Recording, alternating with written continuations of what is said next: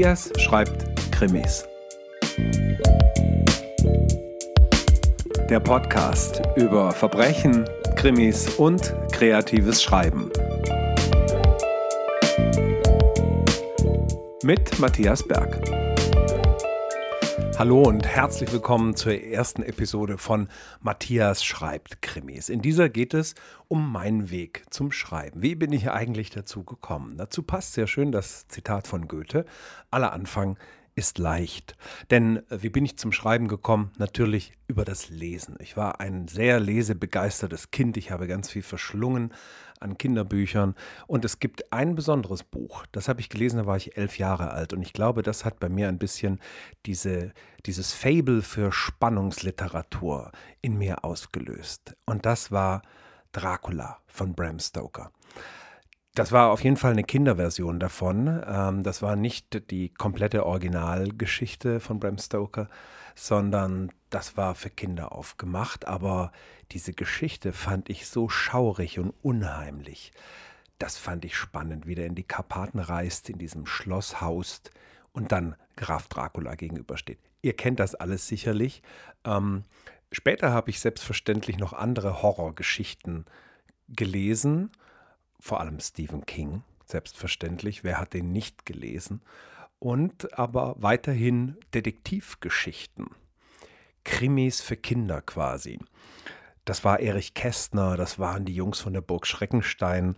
Ähm, das waren natürlich auch diese ganzen Hörkassetten, die drei Fragezeichen oder TKKG, wer kennt sie nicht. Mein größter Berufswunsch damals war, Detektiv zu werden oder zumindest Agent. Und ich habe mir auch am Kiosk immer wieder das Yps-Magazin geholt, Yps mit Gimmick. Und besonders liebte ich die Gimmicks, die Gimmicks, die irgendetwas zu tun hatten mit Detektivgeschichten, dieses sowas wie unsichtbare Tinte und sonstigen Quatsch. Das fand ich richtig, richtig großartig.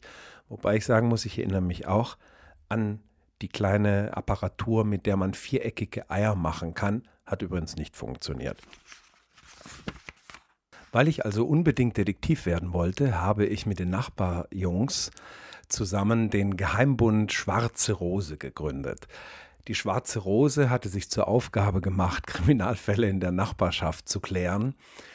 Wir haben ehrlich gesagt keinen einzigen Fall gelöst, aber wir waren mal ganz knapp an einem dran. In meiner Schule wurde nämlich einem Mädchen die Geige geklaut. Und danach, als ich das gehört habe, bin ich zum Musiklehrer gegangen und habe gesagt, ich bin Anführer des Geheimbundes Schwarze Rose und wir helfen Ihnen, diesen, äh, diesen äh, Dieb zu finden und wir werden die Geige wieder zurückholen. Und er hat mich sehr freundlich angeschmunzelt, er hat mich Gott sei Dank nicht ausgelacht und hat gesagt, die Polizei ist schon verständigt. Also habe ich weiter meine Detektivgeschichten gelesen. Es kam auch ein bisschen Miss Marple dazu und Edgar Wallace. Und dann habe ich mit 14 mir zum Geburtstag eine elektrische Reiseschreibmaschine gewünscht. Das ist so ein wummerndes Ding, was einen fürchterlichen Lärm macht. Und auf dieser Schreibmaschine habe ich meine ersten Texte dann verfasst. Ähm, unter anderem Pitt und Felix und die Spur der Erpresser endete auf Seite 24, weil ich ehrlich gesagt außer dem Anfang der ganzen Geschichte gar keine Ahnung hatte, um was es in diesem ganzen Buch ging und ich auch gar nicht wusste, wer eigentlich von wem erpresst wird. Schade auch. Ich habe noch ein paar andere kleine Texte geschrieben und auch damals natürlich kam die Pubertät, ganz liebesschwülstige, sehnsüchtige Gedichte, die man heute wirklich keinem, keinem mehr zeigen kann und die werden niemals hervorgekramt und erst recht nicht veröffentlicht, weil die wirklich peinlich sind. Aber sie haben etwas gemacht. Sie haben mir gezeigt, dass Schreiben ein Weg sein kann, sein Innerstes auszudrücken und die Gedanken und die Gefühle und die Bilder, die man hat, auf Papier zu bringen und in Worte zu bannen. Und dafür war es genau richtig, Gedichte zu schreiben und ganz lausige kleine Kurzgeschichten und komische, unvollendete Detektivstories. Mit Anfang 20 habe ich meine erste Kurzgeschichte geschrieben, die mit Spannung zu tun hatte. Es ging um ein Pärchen, das nach Paris fährt und auf der Zugfahrt bereits merkt er, dass er die Beziehung mit ihr gar nicht mehr will. Und was soll ich euch sagen? Genauso war es. Ich bin mit meiner Freundin damals nach Paris gefahren und auf der Fahrt dachte ich mir schon, das ist nichts mehr, der Drops ist gelutscht. Aber man hat das Wochenende durchgezogen und ich hätte mich gern schon in Paris von ihr getrennt. Das habe ich aber nicht gemacht, sondern natürlich, wie es sich gehört, erst später. Aber es war mir Anlass, eine Kurzgeschichte zu verfassen. Und ich glaube, es war meine erste kriminelle Kurzgeschichte, denn in dieser entledigt sich der Mann dieser Frau, dieser jungen Frau, indem er sie vor eine einfahrende Metro stürzt. Und damit wird er diese Freundin los. Damit begann, glaube ich, meine tatsächliche Idee eines Krimischriftstellers, ohne dass mir das in diesem Moment wirklich bewusst war. Gelesen habe ich immer noch querbeet. Angefangen von Milan Kundera, Die unerträgliche Leichtigkeit des Seins, wo ich die ersten 40 Seiten überhaupt nicht verstanden habe, weil sie sehr philosophisch sind. Über John Irving, Hotel New Hampshire, den ich bis heute grandios finde. Ian McEwan, den ich verehre. Heinrich Böll, Das Brot der frühen Jahre. Ach, ich habe querbeet einfach gelesen, auf was ich Lust hatte und was mir gefallen hat als Story. Vor allem habe ich gerne gelesen Patricia Highsmith, der talentierte Mr. Ripley und natürlich ihre grandiosen, wirklich genialen Kurzgeschichten, die so bitterböse und hundsgemein sind. Barbara Vine hat mir gefallen. Barbara Vine hat auch als Ruth Randall Krimis geschrieben. Die habe ich übrigens gar nicht groß gelesen. Die haben mir gar nicht gefallen, weil ich merkwürdigerweise in dieser Zeit so Polizei- und Polizistenromane gar nicht spannend fand. Das kam erst viel später.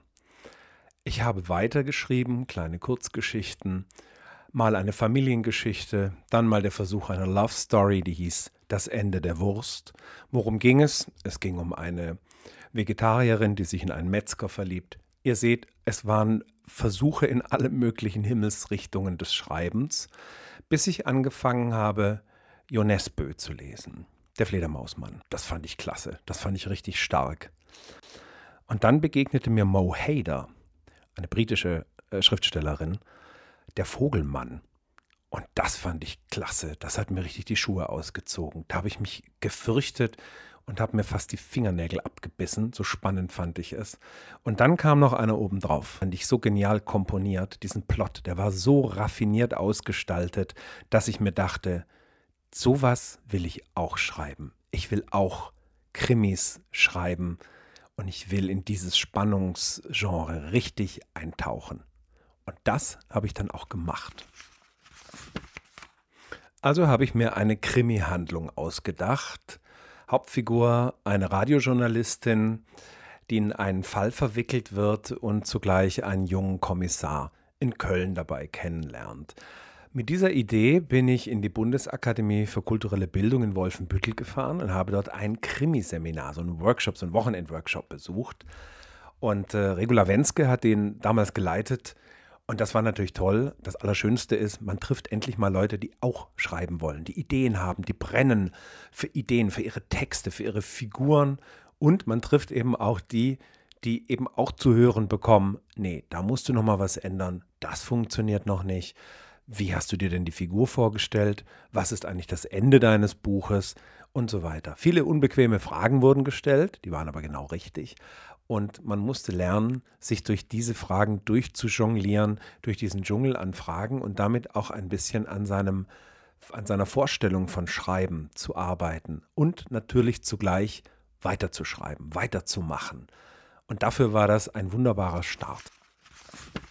Ja, was ist mit diesem ersten Roman, den ich tatsächlich zu Ende geschrieben habe, mit knapp 400 Seiten, was ist aus dem eigentlich geworden? Ich sag's ganz einfach, nichts. Ich habe den einem Agenten gegeben, den ich tatsächlich äh, irgendwie ausfindig gemacht habe. Der hat das auch ein, zwei Verlagen angeboten, aber die Verlage haben nicht zugegriffen. Die hatten ganz viele Fragen zum Plot und zum Exposé. Und schlussendlich hatten sie wahrscheinlich recht, das Ding hatte noch gar keine Verlagsreife. Also habe ich es in die Schublade gepackt, aber die Figur der Radiojournalistin, die hat mir gefallen, Eva Buttin. Und die habe ich weitergesponnen in eine nächste Geschichte. Und dieses nächste Manuskript, Das hatte ich schon ziemlich weit geschrieben. Da rief der Rowold Verlag eine Krimischule aus und darauf habe ich mich sofort beworben. Zehn Personen sollten an einem Wochenende so eine Intensivbetreuung, ein Intensivcoaching bekommen und sich bei Kamingesprächen mit bekannten AutorInnen unterhalten über das Krimischreiben. Tatsächlich haben sie mich aus diesen mehreren hundert Bewerbern mit rausgezogen, eingeladen und ich durfte mit neun anderen ein fantastisches Wochenende verbringen. Und wir haben ziemlich, ziemlich viel gelernt von zwei erfahrenen LektorInnen. Der eine Lektor hat übrigens damals Barbara Wein ins Deutsche übertragen lassen und sie bei Rowold rausgebracht. Und die andere Person, die Lektorin, die wurde meine Lektorin. Denn am Schluss dieses ganzen Workshops haben wir natürlich Hausaufgaben bekommen, wie wir unsere Texte noch besser machen können, wie wir an den Figuren besser arbeiten können, am Sprachstil, am Schreibstil, an den Dialogen etc. Jeder hat so ein individuelles Feedback bekommen. Und mit diesem individuellen Feedback sind wir nach Hause und haben weiter an den Texten geackert. Und so lang, bis ich mir dachte, ich kann ihn jetzt nicht mehr besser machen. Es fällt mir keine Verbesserung mehr ein. Und dann habe ich ihn Rowold nochmal eingereicht und siehe da, sie haben gesagt, den nehmen wir. Und haben mir einen Veröffentlichungsvertrag angeboten, einen Buchvertrag. Und so kam ich zu meinem aller, allerersten Buchvertrag und meiner ersten Veröffentlichung im Rowold Verlag. Und wisst ihr, was das größte Glück ist, wenn man schreibt? Wenn man das aller, allererste Buch in den Händen hält, das fertig gedruckte.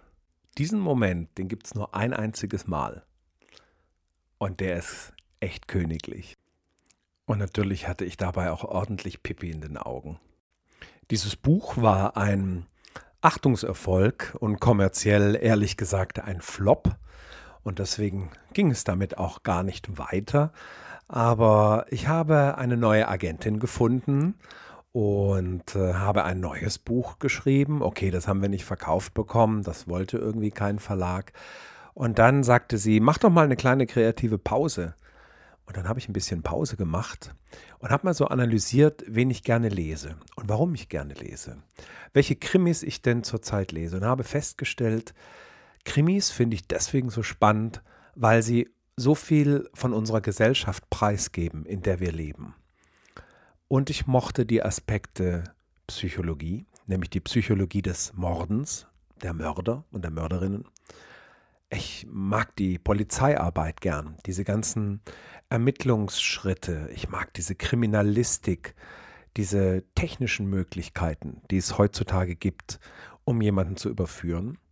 Und ich mag diese Cold Cases, diese ungelösten Kriminalfälle und die sogenannte operative Fallanalyse, wie es in Deutschland heißt. In Amerika sagt man Profiling dazu. Und diese Komponenten, die habe ich in eine neue Krimiserie gegossen und habe mir dazu ein Ermittlerduo ausgedacht. Und über das Duo und wie ich mir das zusammengebaut habe, wie die zu mir gekommen sind und zum Leben erweckt wurden, das erzähle ich euch in der nächsten Episode.